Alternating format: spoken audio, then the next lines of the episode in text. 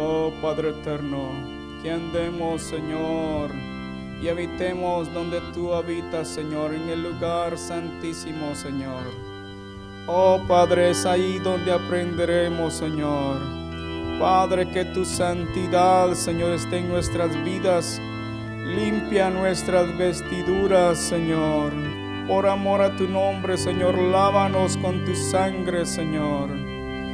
Hoy abre nuestro corazón, nuestros oídos esta noche, Señor, para escuchar tu voz, Señor. Que sea un instrumento, Señor, donde tú puedas hablarnos, Señor. Ven, háblanos esta noche, Señor. Por amor a tu nombre, hazlo, Cristo eterno. Lo necesitamos, Señor. Amén. Pueden sentarse.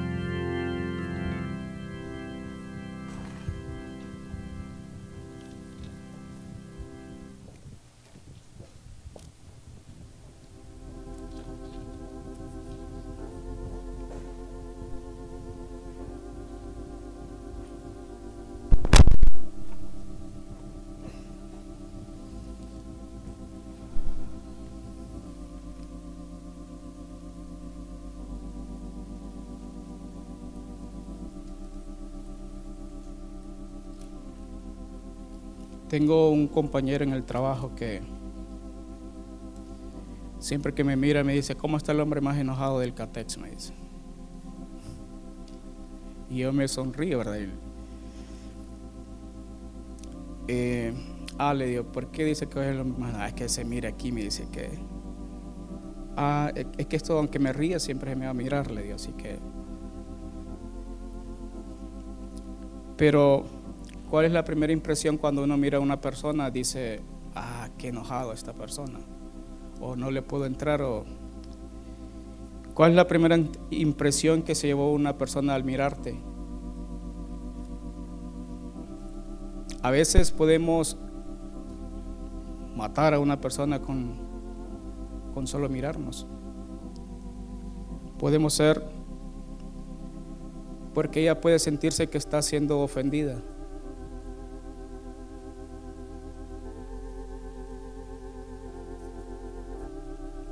Quiero que miremos Santiago 3.2.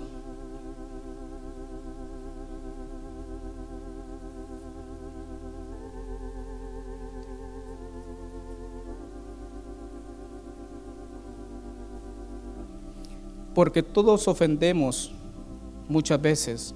Si alguno no ofende en palabra, este es varón perfecto, capaz también de refrenar todo el cuerpo.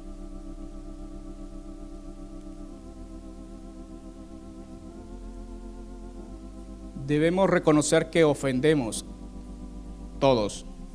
¿Y qué es ofender? Es, dice que es errar.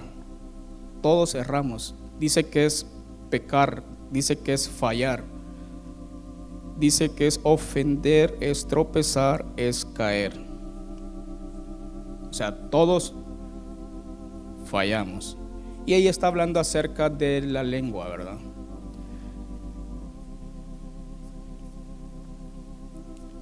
Así que con nuestra lengua podemos pecar, con nuestra lengua podemos fallar, errar.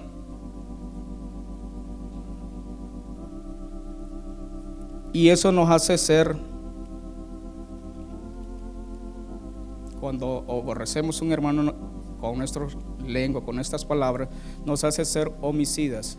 ¿Y qué es lo que pasa con los homicidas?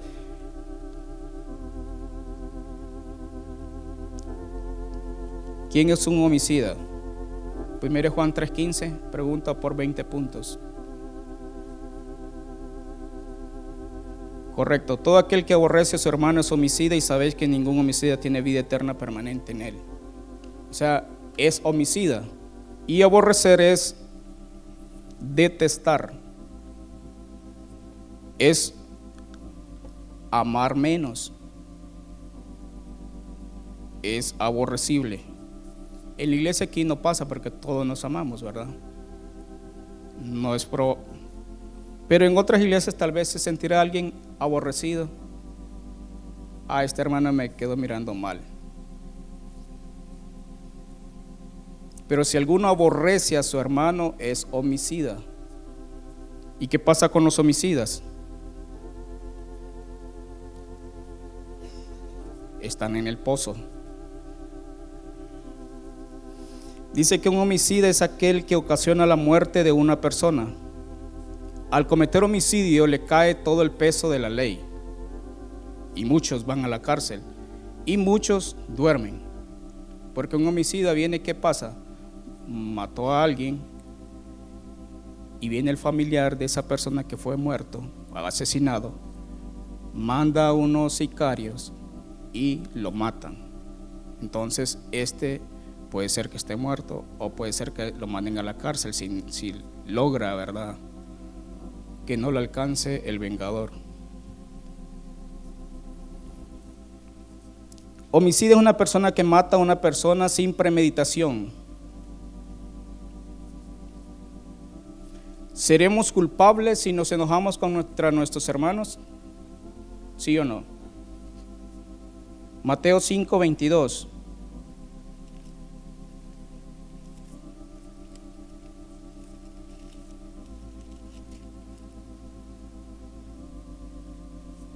Pero yo os digo que cualquiera que se enoje contra su hermano será culpable de juicio.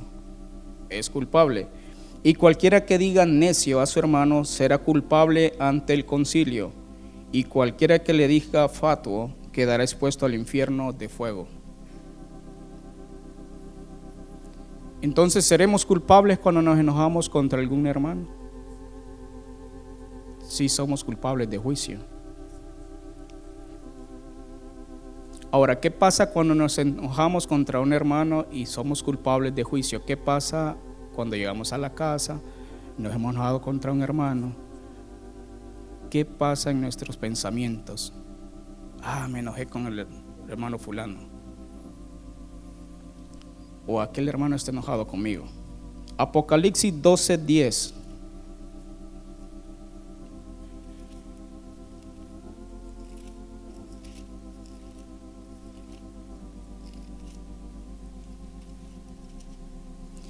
Entonces oí una gran voz en el cielo que decía, ahora ha venido la salvación, el poder y el reino de nuestro Dios y la autoridad de su Cristo, porque ha sido lanzado fuera el acusador de nuestros hermanos, el que los acusaba delante de nuestro Dios día y noche.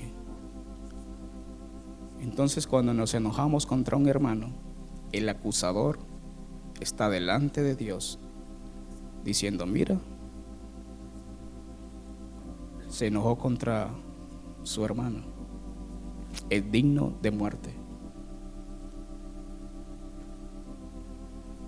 Y como Dios es juez justo, es cierto, es digno de muerte.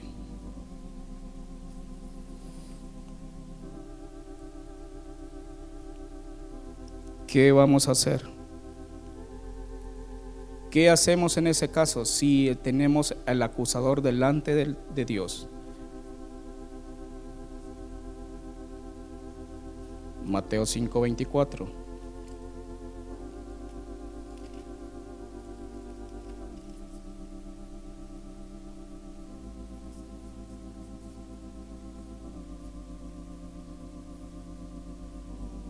Ponte de acuerdo con tu adversario pronto, entre tanto que estás con él en el camino.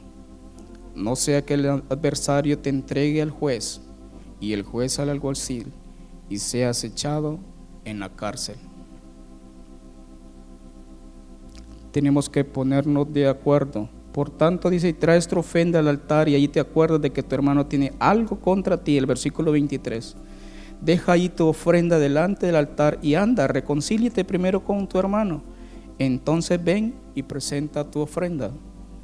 Ponte de acuerdo con tu adversario pronto, entre tanto que estás con él en el camino, no sea que el adversario te entregue al juez y el juez al alguacil y seas echado en la cárcel. Y de cierto te digo que no saldrás de ahí hasta que pagues el último cuadrante.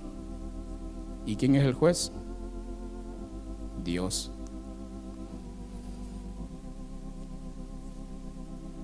Entonces, cuando somos hallados culpables, tenemos que venir disculpar, pedir perdón, reconciliarnos contra el hermano, antes que el hermano venga ante el juez y diga, Señor, delante de ti que tú eres el juez justo, este hermano me hizo esto, esto, esto, y yo sé que esto es una injusticia. Entonces el juez viene y lo mete a la cárcel. Ahora, ¿qué pasa cuando somos homicidas y no nos damos cuenta? Y matamos a nuestros hermanos sin darnos cuenta.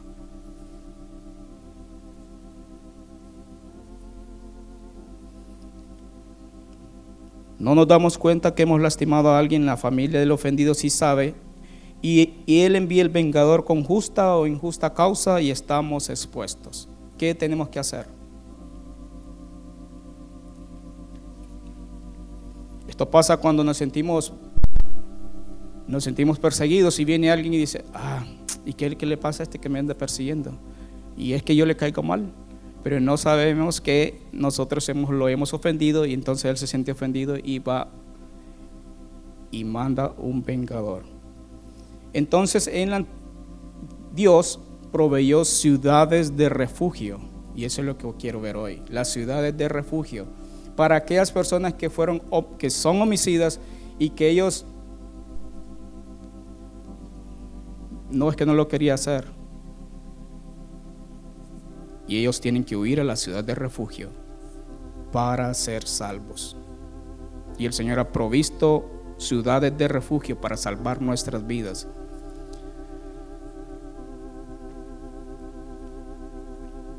El que a hierro mata, a hierro muere. Ojo por ojo, diente por diente. Golpe por golpe. Si usted le quitó un diente a alguien, entonces viene a usted le van a quitar el diente. Si usted golpeó a otro y le sacó sangre, pues a usted también le van a sacar sangre.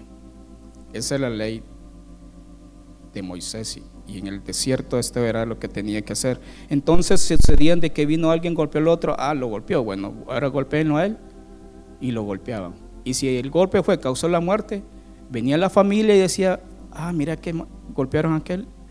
Entonces mandaban un sicario, persíganos. Y entonces este sicario es el vengador Perseguía a aquel y aquel salía a la carrera hasta encontrar una ciudad de refugio. Mateo 26, 52.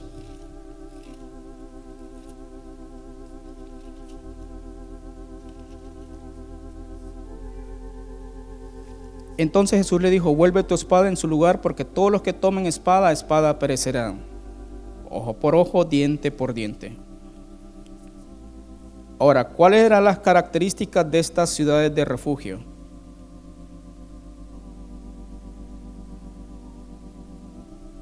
Estas eran para personas que habían cometido homicidio.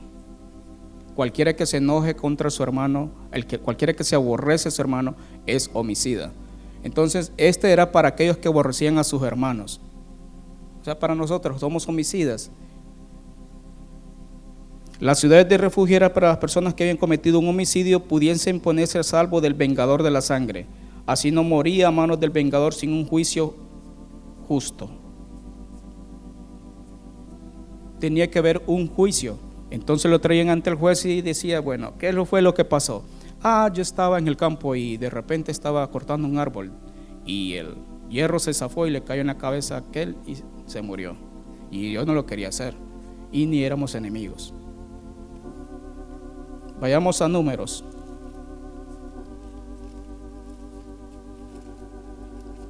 Capítulo 35.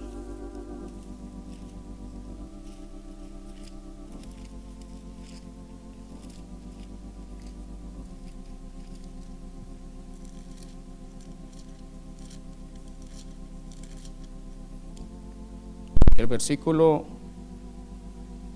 10. Habla a los hijos de Israel y diles, cuando hayáis pasado al otro lado del Jordán, a la tierra de Canaán, os señalaréis ciudades. Ciudades de refugio tendréis donde huya el homicida que hiriere alguno de muerte sin intención. Y os serán aquellas ciudades para refugiarse del vengador, y no morirá el homicida hasta que entre en juicio delante de la congregación. De las ciudades pues que daréis, tendréis seis ciudades de refugio. Tres ciudades daréis a este lado del Jordán, y tres daréis en la tierra de Canaán, las cuales eran ciudades de refugio. Habían tres ciudades antes de entrar a Canaán y tres ciudades pasando el río Jordán. Estas seis ciudades eran de refugio para los hijos de Israel y para el extranjero. Las ciudades de refugio no solamente eran para los israelitas, sino para todos israelitas y no israelitas. Y el que mora entre ellos, para que huya ya cualquiera que hiriere de muerte a otro sin intención. O sea, lo hirió y sin intención. Si con instrumento de hierro lo hiere, lo hiriere y muriere, homicida es el homicida morirá. Y si con piedra en la mano que pueda dar muerte lo hiriere y muriere, homicida es. El homicida morirá. Recuerdo una vez que estaba dando una clase de escuela dominical y estábamos viendo, bueno, niños les vamos a enseñar acerca de cómo construir el arca, el altar. Y le llevé a los niños allá afuera y pusimos piedras hicimos el altar. Entonces, llevo una piedra más grande para ponerla como base, pero había un niño metió la mano y le golpeé el dedo. El niño empezó a llorar. Me dolió tanto que yo le dije a la hermana directora, mire hermana, mejor ya no quiero ser maestro. Yo golpeé al niño sin... Espero que yo no lo miré. Y aquí dice que es homicida. Si con piedra en la mano que pueda dar muerte lo hiriere y muriere, homicida es, el homicida morirá. Así que el niño llora llora, los padres vienen, ¿qué le pasó esto? Y yo muy triste. Eso pasa, en las mejores familias.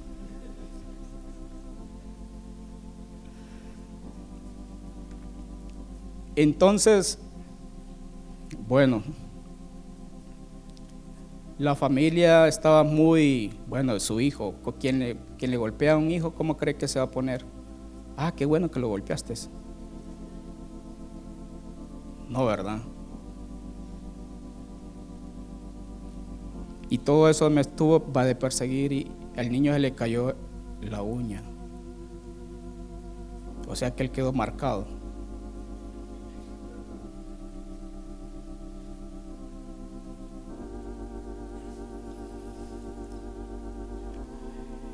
Y puede pasar cuando nuestro hijo es golpeado por otro hijo de otro hermano. ¿Y qué es lo que sucede? Entra el vengador. Si nosotros damos cabida a eso, entonces venimos y entra el vengador. ¿Quién es el vengador? Satanás. Y entra y dice, ah, mira lo que le hizo a tu hijo. Si nosotros damos cabida a eso, entonces va a venir el vengador y va a quitarnos la vida. Entonces va a ser la separación y eso trae una muerte espiritual.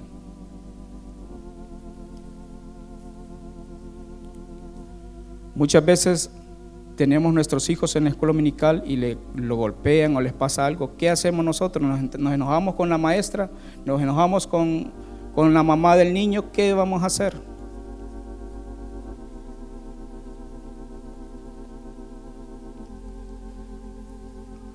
¿Qué tenemos que hacer ante eso? Ah, pero no fue sin intención. O dos niños se agarran entre ellos y nos vamos a enojar contra el papá de él, porque es el niño de él que está molestando. Y, los padres vienen y se enojan y entonces ya hay división en la iglesia y ya no pueden entrar en la presencia del Señor porque sienten algo contra su hermano. Entonces ha venido el vengador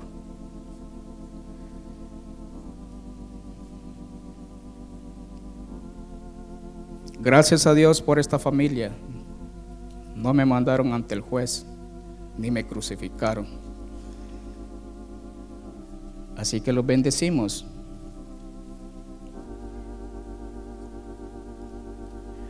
Las ciudades de refugio estaban cercanas a menos de 50 kilómetros. Si alguien mataba a alguien, tenía una ciudad de refugio que podía correr antes de que alguien viniera persiguiéndolo, hey, mira qué pasó, esto y esto y esto. ¿Quién, ¿Quién lo hizo? Ah, tal persona. Ah, déjalo, ahorita lo voy a perseguir. Y lo perseguían y es que él tenía que salir corriendo. Imagínate una ciudad de refugio que quedaba a 100 kilómetros, no venga a llegar. Bueno, hoy sí se me monte un avión y salgo.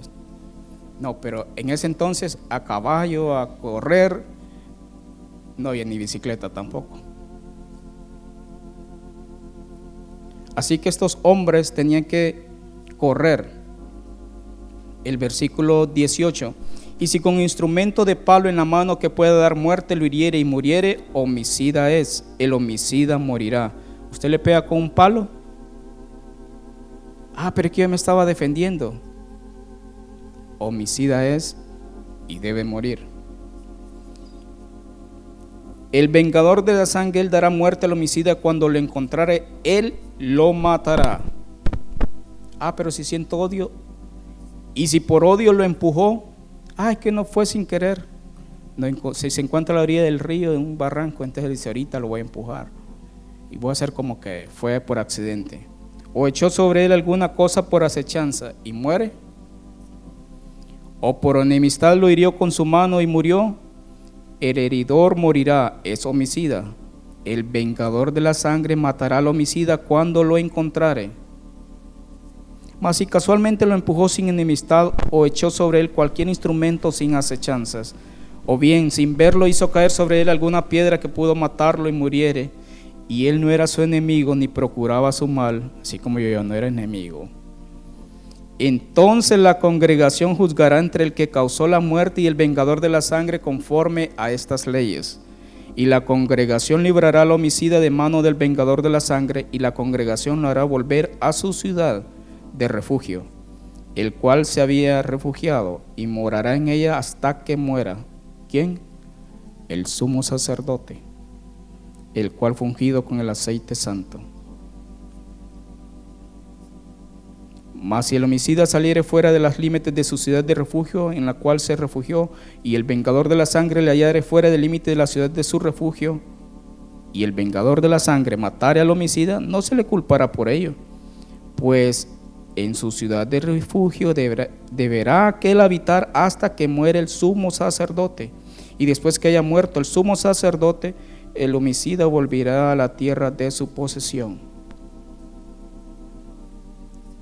hasta que muera el sumo sacerdote. Entonces las ciudades de refugio estaban cercanas, no estaban tan lejos.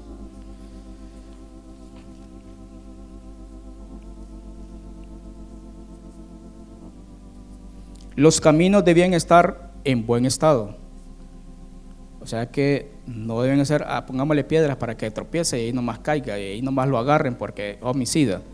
Deuteronomio 19.3.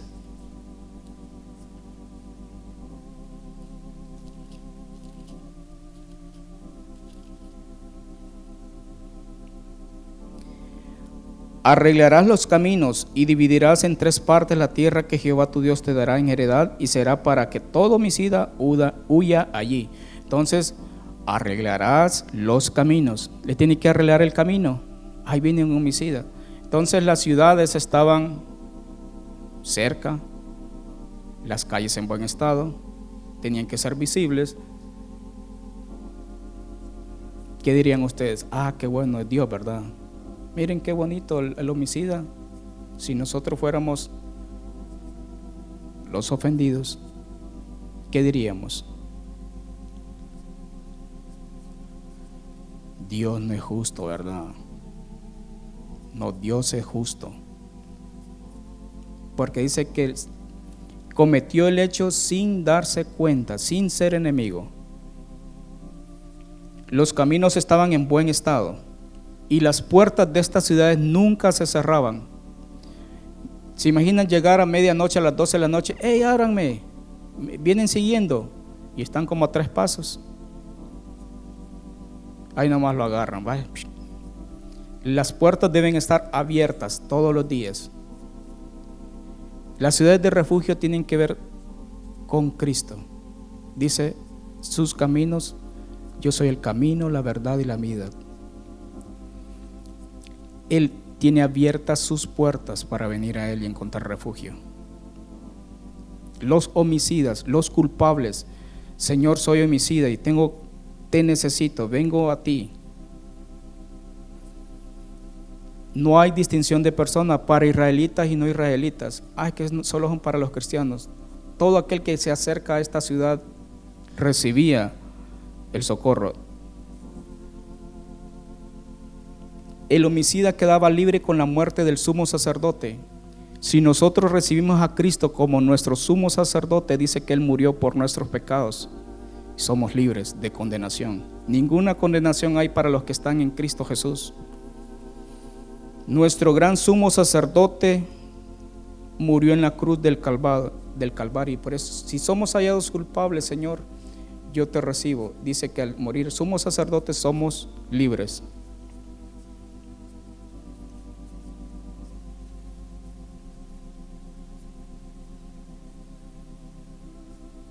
Nadie puede impedir ni quitarle el derecho al homicida ir a una ciudad de refugio. Ninguno puede decirle no te puedes acercar a Cristo. Tú no lo puedes hacer. Nadie. Entonces, todo aquel que se acerca a Él crea que le hay y que es galardonador de los que le buscan.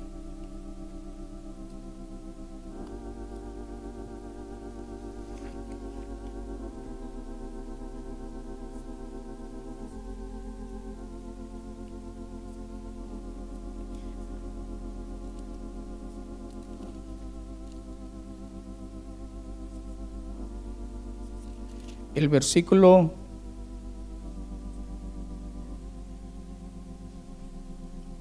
cinco.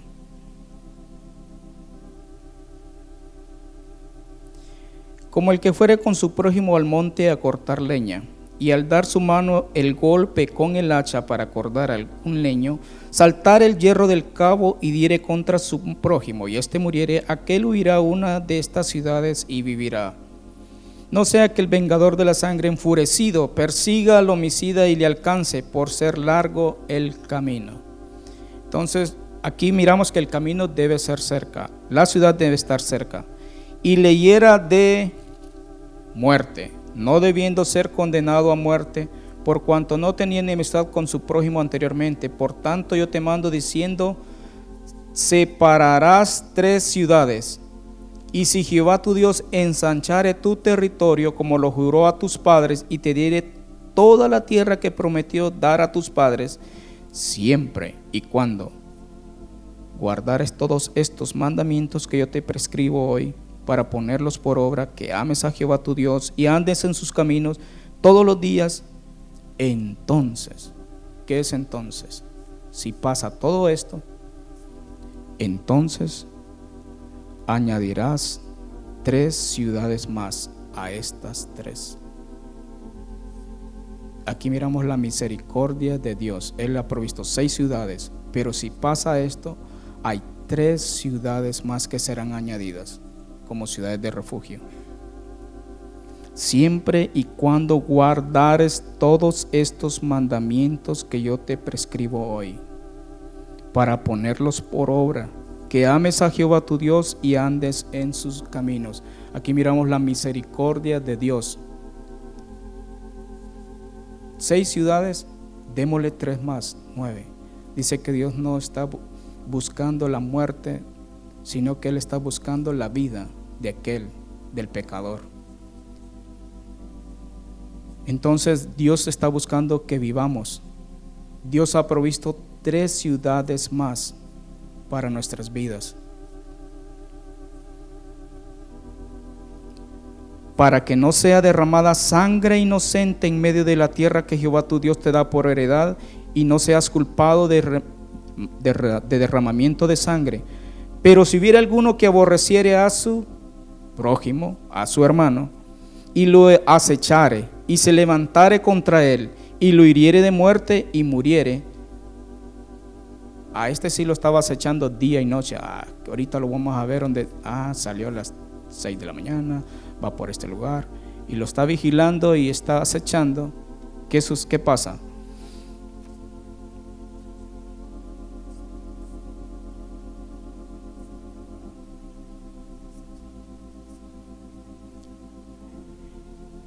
Y se levantare contra él y lo hiriere de muerte y muriere, si huyere alguna de estas ciudades, entonces los ancianos de su ciudad enviarán y lo sacarán de ahí. Entonces, como ¿de dónde es el que cometió la falta? Ok, los ancianos de la ciudad van a enviar por él a este cometió falta, tráiganlo. Y lo sacarán de allí y lo entregarán en mano del vengador de la sangre, aquí está, para que muera. No le compadecerás y quitarás de Israel la sangre inocente y te irá bien. En la heredad que poseas en la tierra que Jehová tu Dios te da, no reducirás los límites de la propiedad de tu prójimo que fueron que fijaron los antiguos.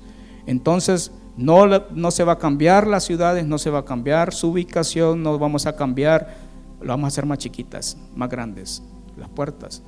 No, las ciudades no debían de ser movidas de su lugar, sus límites, ni las posesiones. Ahora, ¿cuáles eran estas ciudades? ¿Cuáles son sus nombres? San Pedro Sula,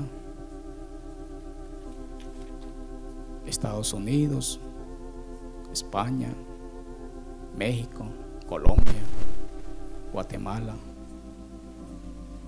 ¿Cuáles eran las ciudades de refugio? Vayamos a Josué y vamos a ver cada una de ellas. Solo son seis ciudades.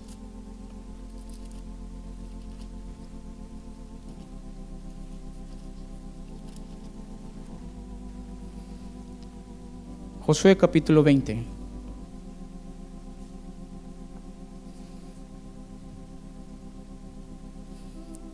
Habló Jehová a Josué diciendo, Habla a los hijos de Israel y diles, señalaos las ciudades de refugio de las cuales yo os hablé por medio de Moisés, que miramos en Deuteronomio y Números, para que se acoja allí el homicida que matare alguno por accidente y no a sabiendas, y os servirán de refugio contra el vengador de la sangre.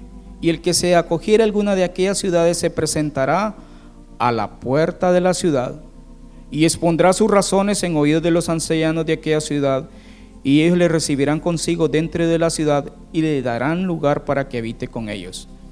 Viene alguien, se acerca a la puerta, mire, me pasó esto, y fue sin querer, yo hice esto y esto. Bueno, los ancianos lo van a escuchar.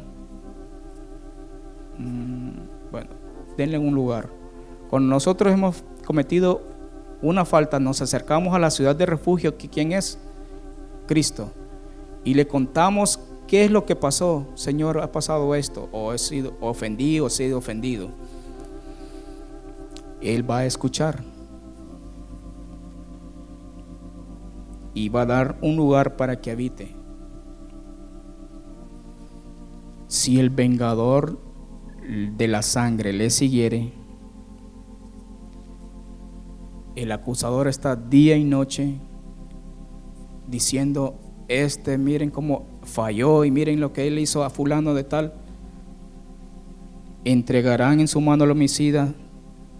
Si el vengador de la sangre le siguiere, no entregarán en su mano al homicida por cuanto hirió a su prójimo por accidente y no tuvo con él ninguna enemistad antes y quedará en aquella ciudad hasta que comparezca en juicio delante de la congregación y hasta la muerte del que fuere sumo sacerdote en aquel tiempo, entonces el homicida podrá volver a su ciudad y a su casa y a la ciudad de donde huyó, casa por cárcel. Entonces señalaron a sedes. Esto es en Galilea, en el monte de Neftalí. El primero es sedes o cades, significa lugar santo o justicia y estaba en el monte de Nextalí, o sea que se podía ver, ay, hasta la ciudad de refugio Cades, el lugar santo. Yo soy pecador y voy a, ir a refugiarme ahí. ¿Y qué pasó en ese, en ese lugar? Dice que en ese lugar los israelitas, se recuerdan, escucharon a los espías cuando vinieron de reconocer la tierra y dijeron, ah, no, no, no, no podemos ir a vencer a estos gigantes, son muy grandes. Y esa fue considerada una ciudad de refugio. Y ahí en ese lugar Dios dijo, bueno, van a tener que andar sobre el desierto 40 años hasta que muera todo este montón de gente, hasta que muera toda la generación. Fueron condenados. Lugar santo o de justicia.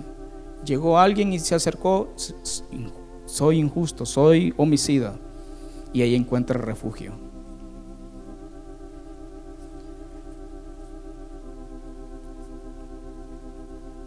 Siquén en el monte de Efraín.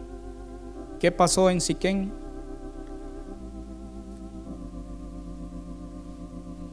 ¿Qué recuerdan de Siquén? Significa espalda u hombro.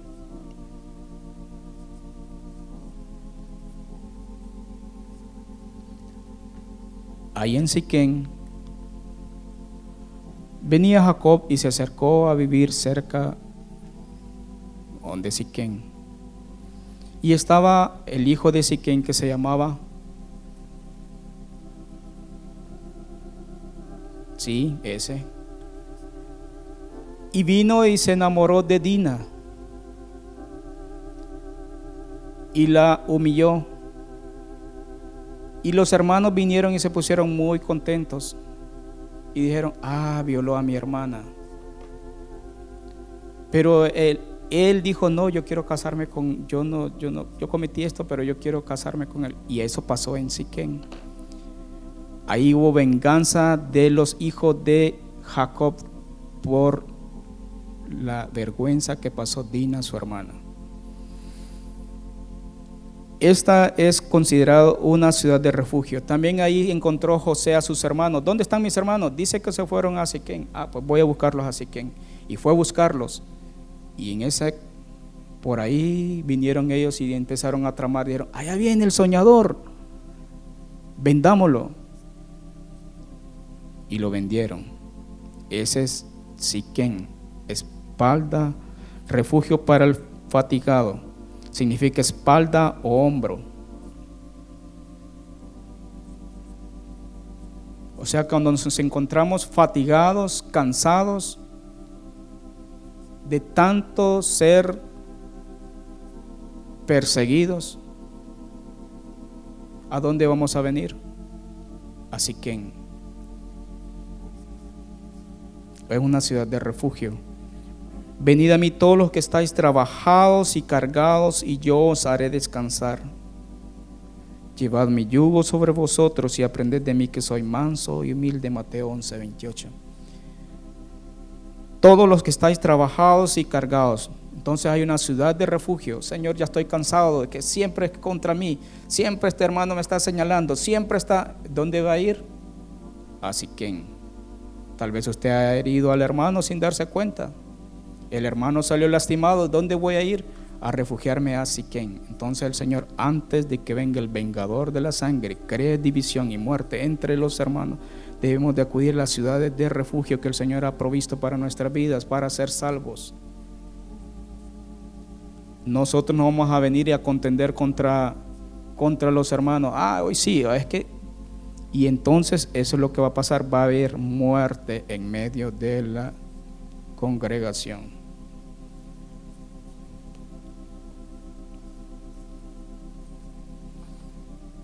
Porque solo aquellos que están en las ciudades de refugio serán salvos.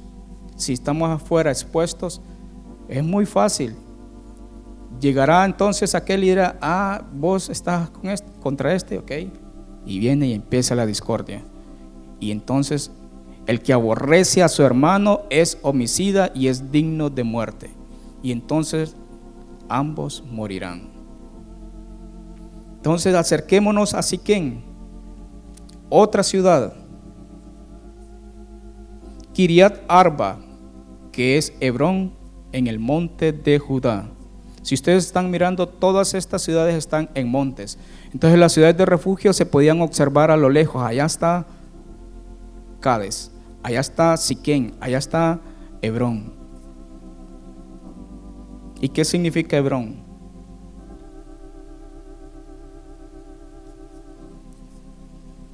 Los hebronitas. ¿Qué significa Hebrón? Es un monte.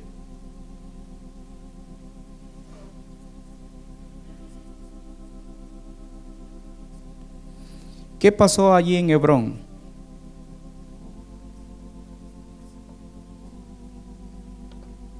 En Kiriat Arba, que es Hebrón dice que ahí David fue ungido rey en Hebrón y en Hebrón él tuvo siete hijos. Entonces, todos los, este era un refugio para los desamparados, para todos aquellos venían y hacían unión. Viene del verbo jabar que significa unirse con, asociarse con, rodeada de viñedos, olivares. Entonces, ¿qué pasa cuando nos refugiamos en Hebrón? Sentimos su presencia, ¿verdad? Se convierte en una ciudad de refugio. Y ahí somos apartados. ¿Y qué pasa? Muchos jóvenes van ahí, ¿verdad? Sí, adultos. Sienten su presencia. Entonces el vengador no llega. Entonces esta puede ser una ciudad de refugio en lo espiritual. Y somos encontrados por Dios. Su presencia está ahí. Para los desamparados, los olvidados, para hacer comunión con Él. Estos estaban al lado antes de entrar a la tierra de Canaán. Al otro lado del Jordán, el versículo 8, al oriente de Jericó señalaron a Becer en el desierto. En la llanura de la tribu de Rubén. Este Becer está cruzando el Jordán. Significa refugio, significa castillo o fortaleza. Y este es un refugio para el débil. Viene del verbo vexar, que significa restringir, encerrar, hacer inaccesible, y por tanto es una fortificar una fortaleza. Proverbios 18:10.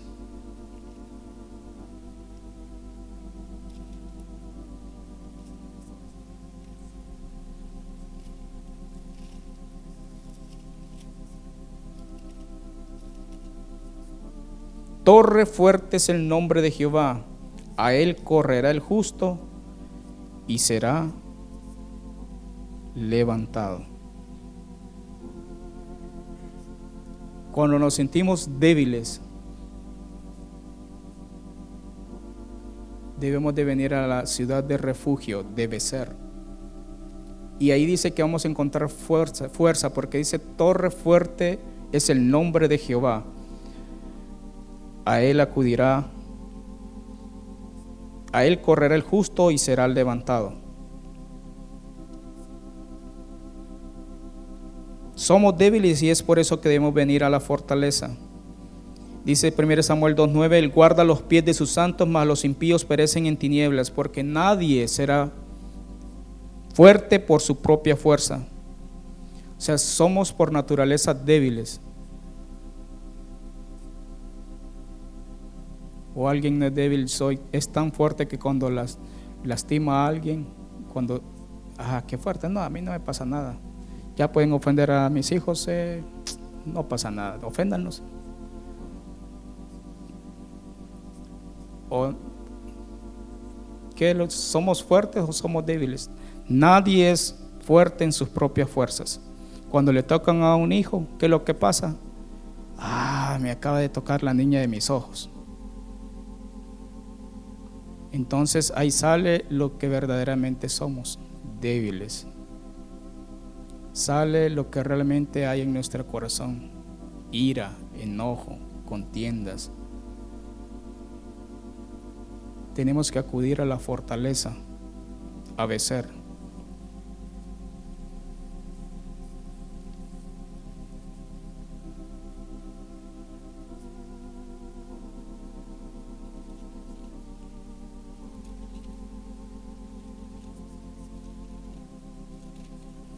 Regresemos a Josué 20.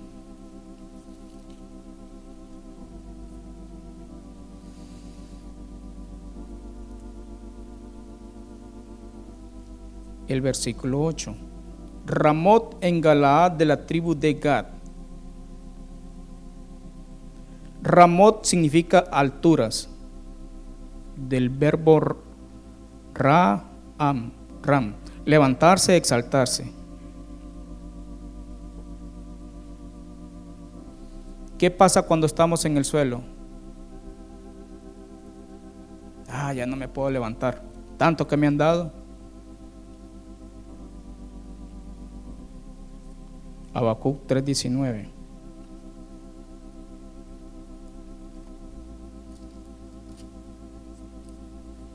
Jehová el Señor es mi fortaleza, el cual hace mis pies como de siervas y en mis alturas me hace andar. A veces nos encontramos tan, pero tan desanimados por todo lo que está pasando. Ay, es que estoy tan desanimado. Es que me hicieron esto y hoy yo hice esto o pasó esto. Y nos sentimos tan decaídos. ¿Y qué pasa cuando entra el desánimo? Hermano, ¿qué le pasa? Ay, que estoy bien desanimado. Ya no quiero ir ni a la iglesia. Ah, no quiero ir a la iglesia. ¿Y por qué? Ay, qué fíjate que pasa. Mire, esto pasó. El hermano aquel. Ay, qué tremendo, ¿verdad? Sí. ¿Y qué le hizo? ¿Y qué le dijo usted? Ah. Entonces viene el otro hermano. Y cuando va pasando el hermano, mira, ahí va ese, qué hipócrita, qué fariseo. Entonces se siente tan desanimado, entonces el hermano se va, se va alejando. ¿Y qué le pasó al hermano? Ah, ya no quiere venir a la iglesia. Se siente bien desanimado. Entra el vengador para destruirlo, al desanimado. ¿Y qué pasa si éste está fuera de la ciudad de refugio? No está en comunión con Cristo, no está en comunión con los hermanos. ¿Qué es lo que sucede? Muere debemos estar cerca de las ciudades de refugio. Él ha provisto ciudades de refugio. Mirad cuán bueno y delicioso es habitar los hermanos juntos en armonía, porque ¿qué sucede ahí? Ahí Dios derrama bendición y vida eterna. Cuando alguien empieza a alejarse de la ciudad, es muy peligroso y va a morir.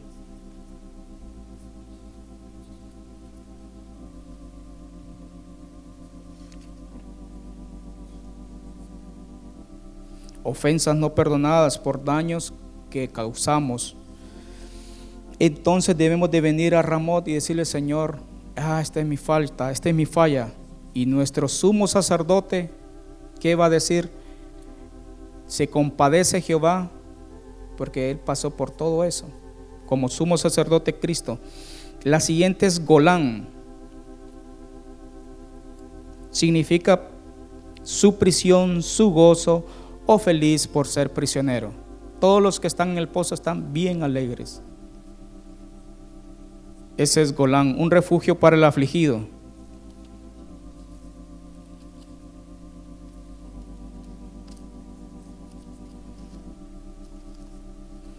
Se cree que estaba al este del mar de Galilea.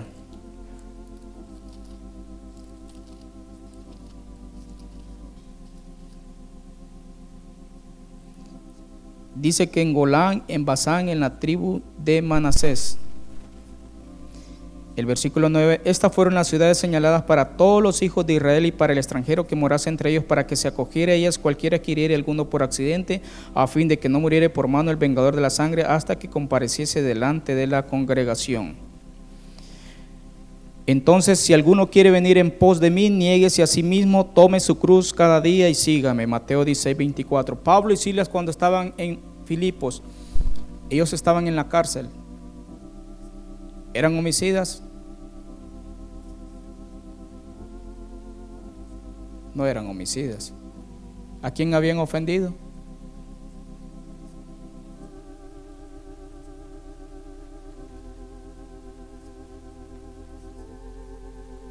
Sí, le quitaron la venta a aquellos que no. Entonces eran los metieron al, calabozo. Ellos estaban muy gozosos, cantando en la prisión, estaban en su ciudad de refugio, por eso pasaban con gozo sus, su prisión, negándose, tomando su cruz cada día.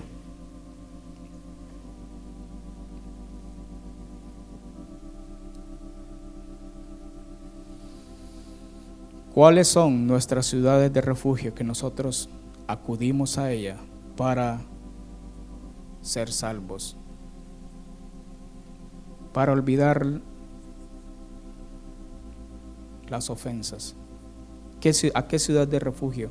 ¿O vamos realmente donde el vengador para que venga la causa?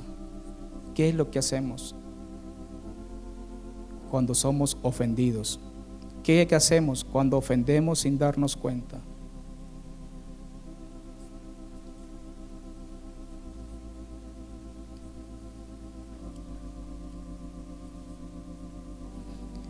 Necesitamos ciudades de refugio para nuestra vida como cristianos.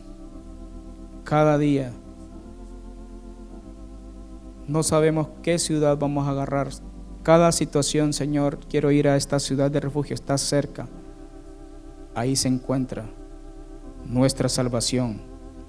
Si somos culpables, Él es fiel y justo para perdonar nuestros pecados y limpiarnos de toda maldad tenemos un gran sumo sacerdote que se compadece de nosotros y que murió por nosotros. Él ha provisto un, refugio, no importa en qué ciudad te encuentres, tan cerca que lo puedas alcanzar antes que el vengador venga por tu vida, te hiera y destruya tu vida. Señor, sí soy un homicida. Tal vez he lastimado a un hermano yo sin darme cuenta. Tal vez he ofendido a alguien yo sin darme cuenta por mi forma de ser. Señor, sí soy un homicida. Pero yo no me daba cuenta que lo había ofendido. O dijimos alguna palabra que le ofendió al hermano y yo no sabía que lo había ofendido. Y el hermano está sintiendo que es ofendido por lo que yo hice. ¿Qué voy a hacer? Voy a enojarme contra el hermano si yo no le he hecho nada para que esté con la cara así. ¿Qué voy a hacer yo? A saber qué le pasa a ese hermano. O realmente me voy a acercar a la ciudad de refugio a exponer a exponer la causa, Señor, no si lo ofendí, Señor, perdóname. Tú eres juez justo y el Señor va a traer restauración. Él va a traer sanidad. Si somos, si no lo hemos hecho con intención. Y si lo hemos hecho con intención, arrepentirnos y decirle, Señor, perdóname, merezco la muerte. Y el Señor va a traer restauración. Dice que el que aborrece a su hermano está en tinieblas el que dice que está en la luz y aborrece a su hermano está todavía en tinieblas. También es ciego. Pero el que aborrece a su hermano está en tinieblas y anda en tinieblas y no sabe a dónde va porque las tinieblas le han cegado los ojos. Y también no tiene vida permanente. Todo aquel que aborrece a su hermano es homicida y sabéis que ningún homicida tiene vida eterna permanente en él. También somos mentirosos si alguno dice yo amo a Dios y aborrece a su hermano es mentiroso, pues el que no ama a su hermano a quien ha visto, ¿cómo puede amar a Dios a quien no ha visto? Entonces, cuando aborrecemos somos homicidas y cuando no nos damos cuenta, aquel cree que somos homicidas. Entonces acerquémonos a las ciudades de refugio para encontrar refugio, para encontrar gracia. ¿A dónde huiré para salvar mi vida? A Cristo. Él es nuestra ciudad de refugio. A Él correrá el justo y será salvo. Puestos en pie.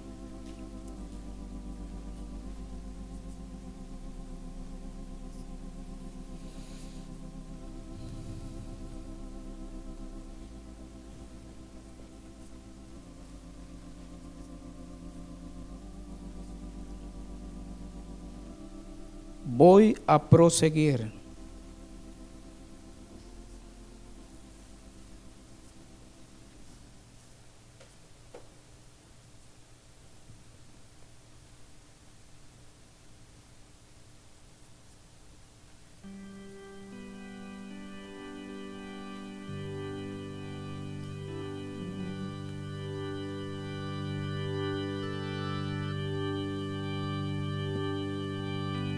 Voy a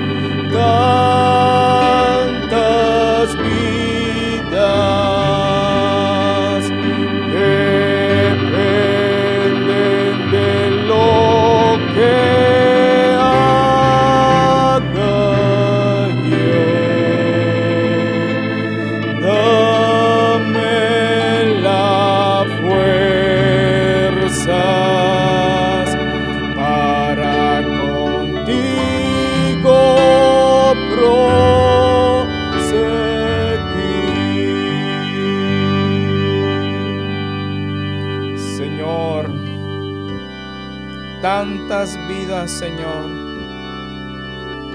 dependen, Señor, de lo que hagamos. Tantas vidas, Señor. Oh Padre eterno, mi vida, Señor. Oh Salvador, lo que haga, Señor, afecta, Señor, a otros. Padre, por favor, Señor, que nos acerquemos a ti, Señor, ciudad de refugio, la torre fuerte, Señor, para que el vengador, el acusador, Señor, no tenga cabida, Señor. Oh, tú eres Dios, juez justo. Por amor a tu nombre, Señor, perdona la iniquidad, Señor. Si hemos ofendido, Señor, perdónanos. Haz tu obra, Señor, en nuestras vidas, Señor. Oh, restaura la comunión, Señor. Oh, restaura, Señor, por amor a tu nombre, Señor. Tú eres bueno, Señor. Enséñanos a amarnos, Señor, como tú nos amas. Oh, enséñanos a amarnos, Señor. A perdonar, Señor. A no dar cabida, Señor, a la ofensa, Señor. Oh, Padre eterno. Enséñanos, Señor, a mirar como tú miras, Señor. Tú has dado, has provisto seis ciudades, Señor, y añadirás tres más, Señor, porque tú quieres la vida, Señor. Oh, tú no quieres la muerte, Señor. Quieres darnos vida, Padre eterno. Derrama de tu gracia, Señor. Oh, hazlo, Señor. Límpianos, Señor. Purifícanos, Señor, y lávanos. Oh, que nos amemos, Señor. En cosas sencillas, Señor. Oh, Padre, que nuestro corazón esté, Señor. Limpio, Padre. Oh, para que no seamos ciegos, Señor para que no seamos mentirosos, Señor. Hazlo, Padre eterno, que la verdad habite en nuestras vidas, Señor. Oh, ayúdanos, Cristo eterno. Te pedimos por el retorno de nuestros pastores, Señor. Guarda, Señor, su retorno. Gracias por el tiempo que le has provisto, Señor. Oh, el ángel de la guarda campa alrededor de los que le temen y los defiende, Señor. Confiamos en ti, Señor. Y guarda nuestro retorno a casa, Señor. Cúbrenos con tu sangre, Señor. Por favor, Salvador, y acuérdate de los enfermos, Señor. Oh, restaura su salud, Padre eterno, por tus misericordias, Señor. Amén. Dios les bendiga.